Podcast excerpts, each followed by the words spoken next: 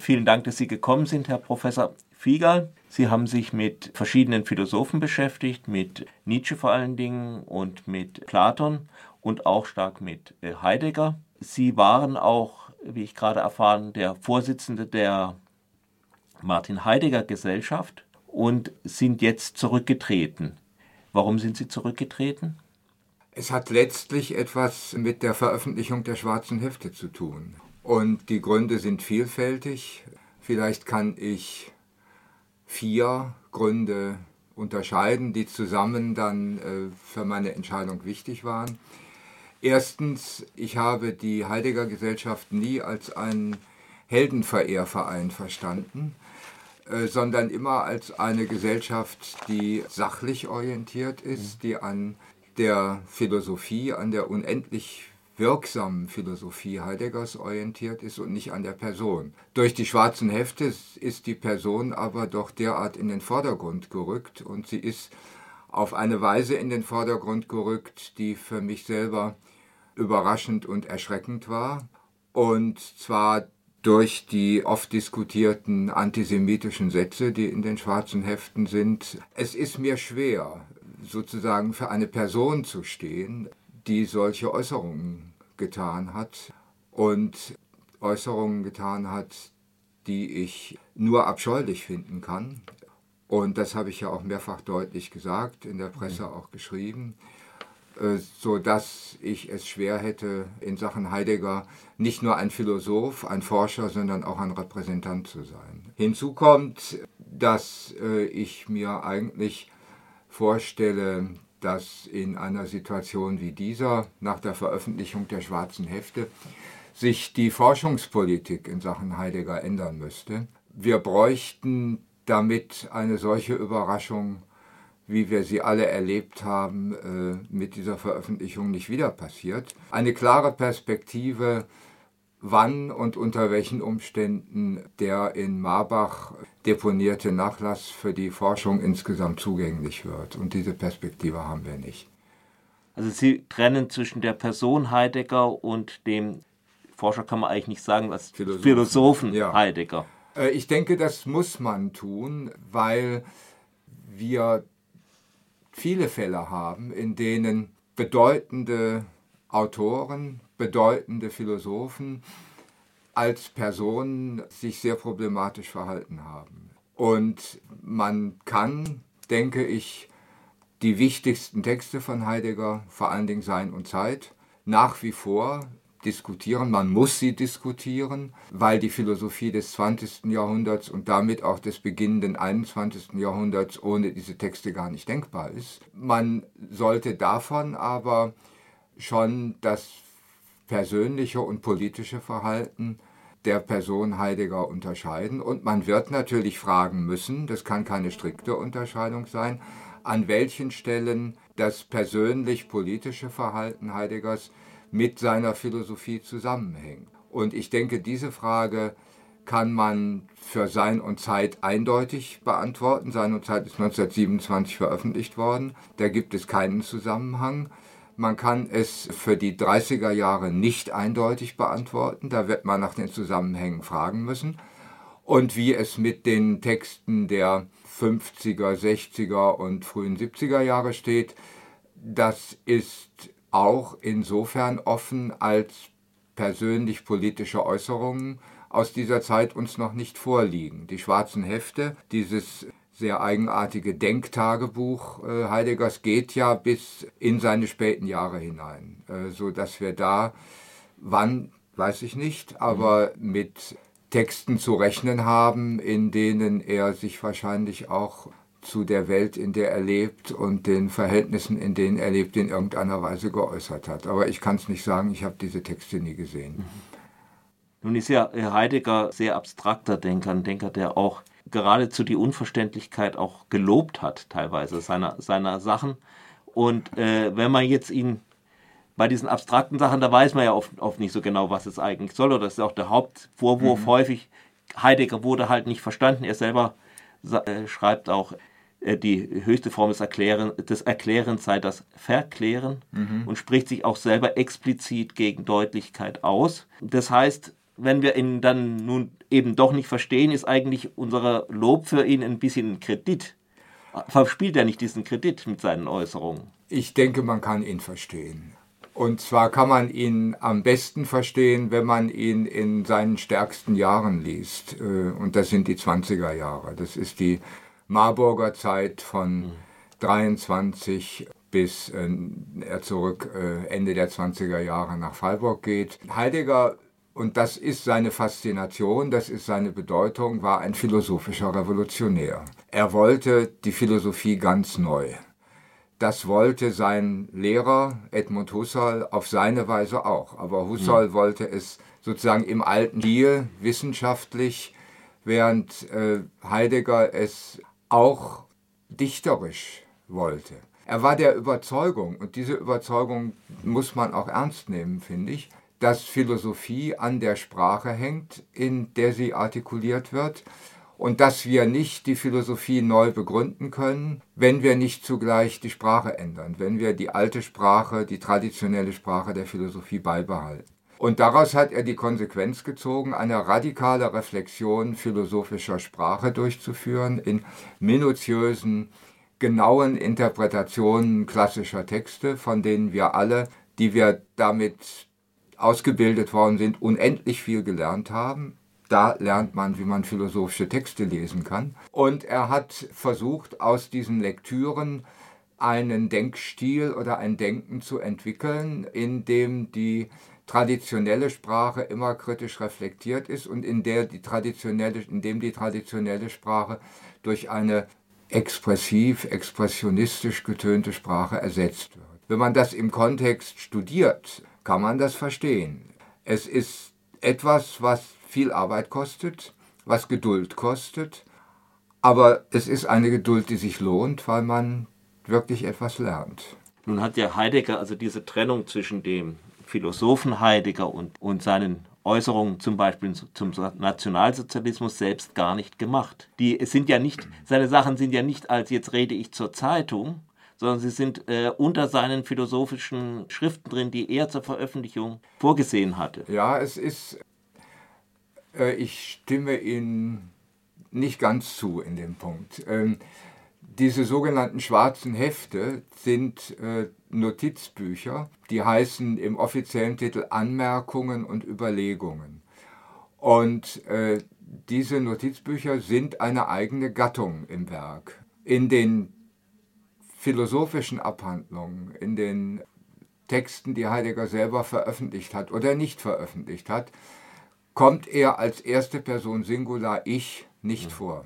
Äh, in den schwarzen Heften kommt er als erste Person Singular Ich vor. Er spricht mhm. von sich, er spricht von seinen Erfahrungen, er spricht von den Erfahrungen des äh, Rektorates, das er ja ein Dreivierteljahr innehatte. Und von daher macht er da selber schon eine solche Unterscheidung. Das heißt nicht, dass wir sozusagen ein Zweikammersystem haben. Äh, das eine hat mit dem anderen gar nichts zu tun. Das hat was miteinander zu tun. Es mhm. ist ja aus demselben Kopf gekommen. Aber was es miteinander zu tun hat, darüber muss die Forschung nachdenken. Und da haben wir auch Klärungsbedarf. Zum Beispiel die Rechenhaftigkeit als besonderen Vorwurf gegen die. Also die Rechenhaftigkeit ist ja ein abstraktes, typisch eine, irgendwie eine Heide, Heideggersche Prägung. Ja. Er, er, er, äh, wie Hannah Arendt gesagt hat, er denkt sozusagen transitiv, also er denkt nicht über etwas nach, sondern er denkt etwas. Mhm. Das heißt, das, was er denkt, ist was von ihm geschaffenes mhm. Neues. Das heißt, er, er ersetzt diese Begriffe und da kann man sich jetzt einiges bei denken. Und er bezieht das dann aber speziell die Rechenhaftigkeit dann auch auf das Judentum. Da geht das, kommt das Abstrakte und das Problematische, Politische doch direkt zusammen. Ja, es ist eine, eine Bemerkung in den schwarzen Heften, in der das geschieht. Das, was man das rechnende Denken nennen kann, oder was Heidegger besser gesagt das rechnende mhm. Denken nennt, ist in den Texten, die ich bisher kannte, immer als eine griechische Angelegenheit dargestellt. Mhm. Es ist eine Weise des Denkens, von der Heidegger glaubte, dass sie mit der Mathematik und den Ansätzen einer modernen Naturwissenschaft in der griechischen Philosophie entwickelt worden sei. Und insofern ist dieses Ressentiment geladene Klischee von den Juden als den Rechnern zu dem, was man sonst da lesen kann, äh, zum rechnenden Denken nicht sehr gut passend. Also ich habe eher den Eindruck bei dieser Bemerkung zum Beispiel, dass er die antisemitischen Ressentiments, die er eindeutig hatte, denn sonst hätte mhm. er diese Sätze nicht geschrieben, in seine Konzeption der abendländischen Geschichte in irgendeiner Weise da hineinmontiert. Ja, aber das macht, ja. das macht eben gerade diese Trennung, also ich würde sagen, irgendwie nicht möglich. Also äh, Trennung im Sinne eines Zweikammersystems sicherlich nicht. Äh, ich denke, man kann oder muss nach wie vor differenzieren und versuchen, den Stellenwert einzelner Überlegungen, also gerade auch dieser antisemitischen Äußerungen zu den anderen Gedanken zu klären. Und äh, ich habe ja gerade einen Ansatz versucht, das zu tun.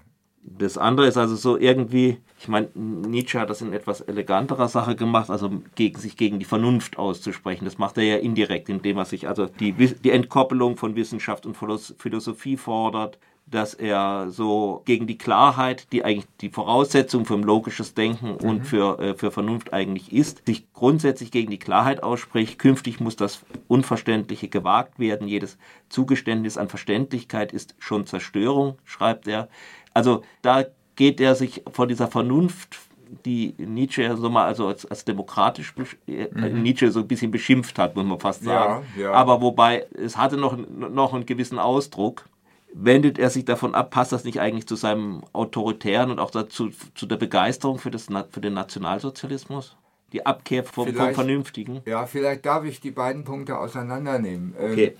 Also als erstes würde ich sagen, es gehört seit Platon zur Philosophie, kritisch nach den Voraussetzungen von Wissenschaft zu fragen, die in der Wissenschaft selber nicht eingelöst sind. Das ist ein urplatonisches Motiv. Und das nimmt Heidegger auf, genauso wie es Husserl aufgenommen hatte. Das Problem bei dem Heidegger der späten 20er und 30er Jahre. Ich würde den Heidegger der 20er Jahre ganz anders bewerten in dem Punkt. Aber das Problem bei diesem späteren Heidegger ist das, dass er diese kritische Reflexion von Wissenschaft in der Tat selber nicht mehr als eine rational fundierte versteht, sondern als eine dichterische. Mhm.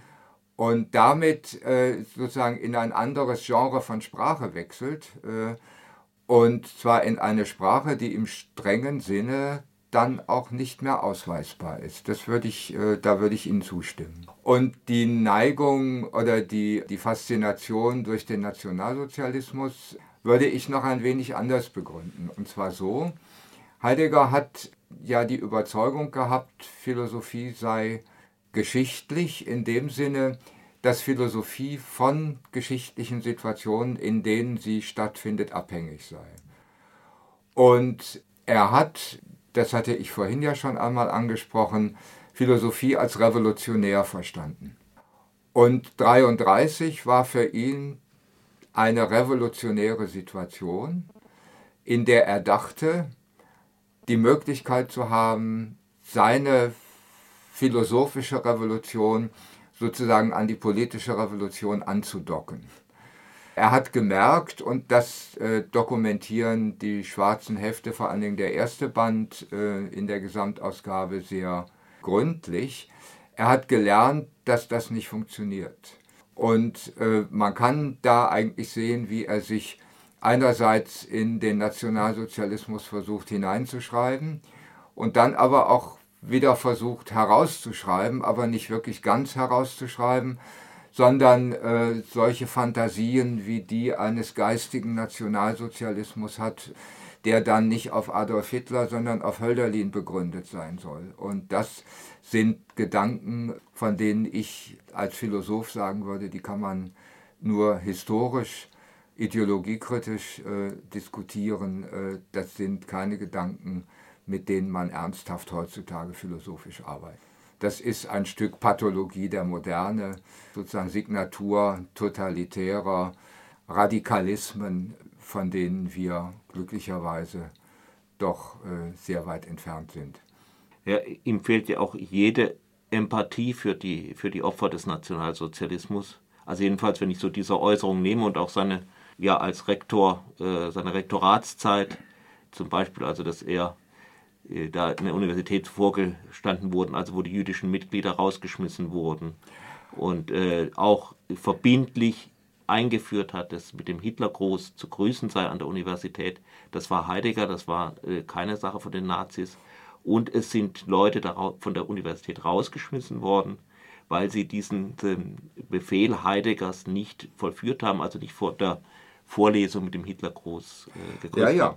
Ähm, Aber Sie haben ja schon gesagt, also ja, das, das gehen sehr zu ähm, seine, seine persönliche Verstrickung. Also es sind zwei Sätze, die mich besonders erschreckt haben in diesen Texten. Der erschreckendste Satz ist der, dass er irgendwann Ende der 30er Jahre oder frühen 40er Jahren mal sagt, dass die herausgelassenen Emigranten jetzt gegen Deutschland arbeiten. Äh, das ist einfach grauslich. Also das kann man äh, nur mit, äh, mit Entsetzen mhm. lesen. Der zweite Satz, den ich besonders schlimm fand in dem Kontext, war die Bemerkung über Edmund Husserl, dem er vieles verdankt, mhm. unendlich vieles verdankt, äh, gegen den er sich kritisch wendet. Das darf er. Philosophen wenden sich gegen ihre Lehrer kritisch, gegen den er aber in einem dieser Sätze sagt, als Jude kommt Husserl in seinem Denken nicht weiter. Und das ist ein Satz, der einem Philosophen einfach unwürdig ist. Äh, so denkt man nicht, wenn man Philosophie treibt. Also das eine Zitat habe ich hier, das, das Sie gerade ja auch erwähnt haben.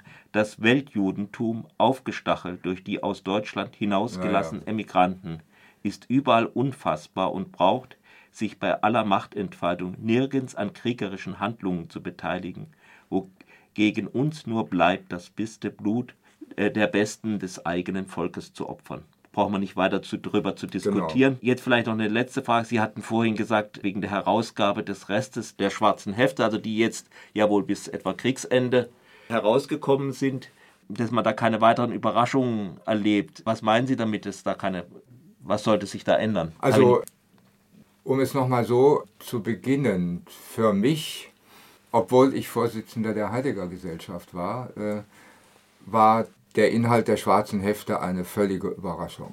Ich wusste, dass es das gibt. Das ist ja in dem Plan der Gesamtausgabe auch angezeigt gewesen. Äh, ich wusste nichts darüber, was da drin steht. Und das hat, diese Veröffentlichung hat die Heidegger-Diskussion verständlicherweise äh, durcheinander gebracht oder in Aufregung versetzt, äh, in Entsetzen versetzt. Man muss das Bild, das man von Heidegger im Ganzen hatte, ändern. Und diese Erfahrung, die wir gemacht haben, fände ich, sollte eigentlich eine Konsequenz haben, nämlich die Konsequenz, äh, dass die Öffentlichkeit erfährt, äh, mit was in diesem Nachlass grundsätzlich noch zu rechnen ist. Und dass in diesem Zusammenhang auch eine Vorstellung entwickelt wird, wie äh, dieser Nachlass nicht sofort, aber in den nächsten Jahren oder in einer genauer zu bestimmenden Anzahl von Jahren für die Forschung, für seriöse Forschung zugänglich ist. So ähnlich wie der Nachlass von Husserl schon lange in digitalisierter oder Mikrofischform äh, zugänglich war. Mhm.